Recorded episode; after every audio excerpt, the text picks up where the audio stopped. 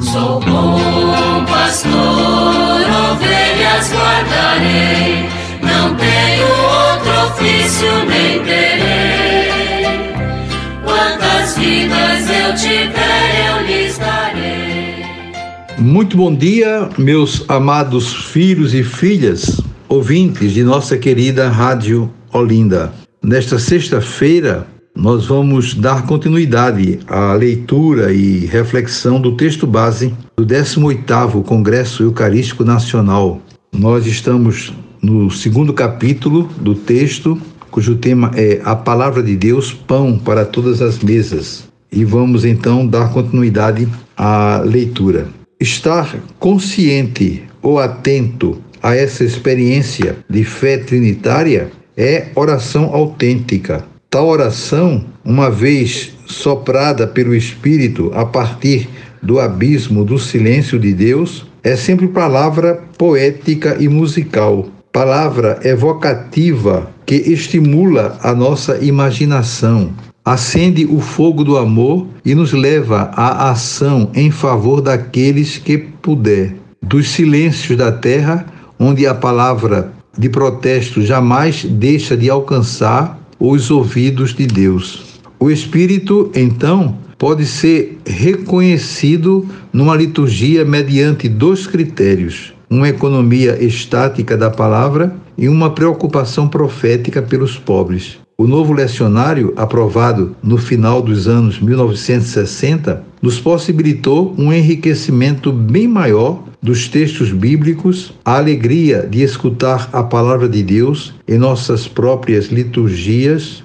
nos tem feito reviver de alguma forma, em cada celebração, a bela experiência da vinda do Espírito em Pentecostes. Nesse congresso é importante que todos sintam a unidade entre a mesa da palavra de Deus e a mesa eucarística da ceia, na qual serão servidos o pão e o vinho, sacramentos do corpo do Senhor. Para isso é necessário chamarmos a atenção para alguns aspectos litúrgicos e teologicamente significativos para a compreensão e a vivência do mistério da fé. E nós vamos concluir a semana fazendo a oração né, pelo Congresso Eucarístico Nacional.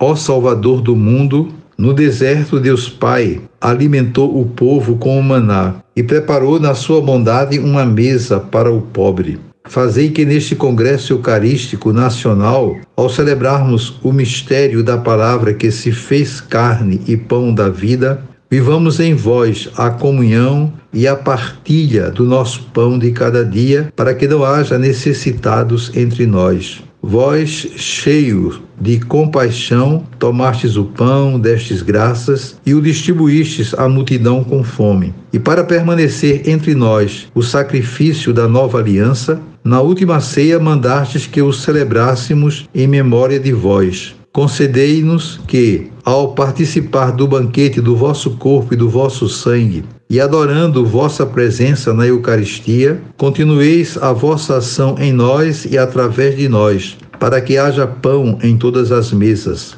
À luz do Espírito Santo, pelo qual realizais hoje o memorial da vossa Páscoa na Igreja, façamos a opção evangélica pelos pobres, como consequência da fé que age pela caridade, e saiamos com a Virgem Maria proclamando que Deus saciou de bens os famintos, oferecendo a todos a vossa vida pelo anúncio alegre do Evangelho. Amém.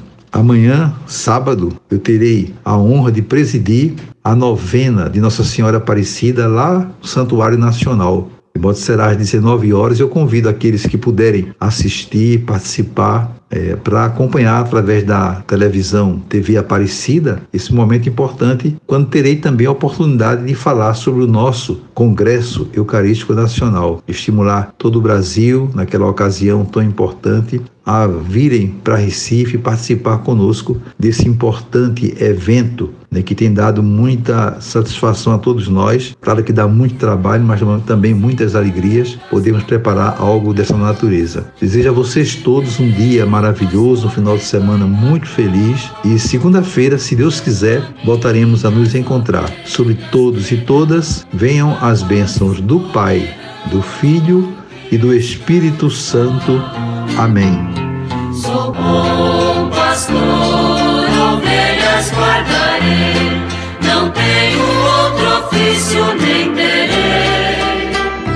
Quantas vidas eu tiver.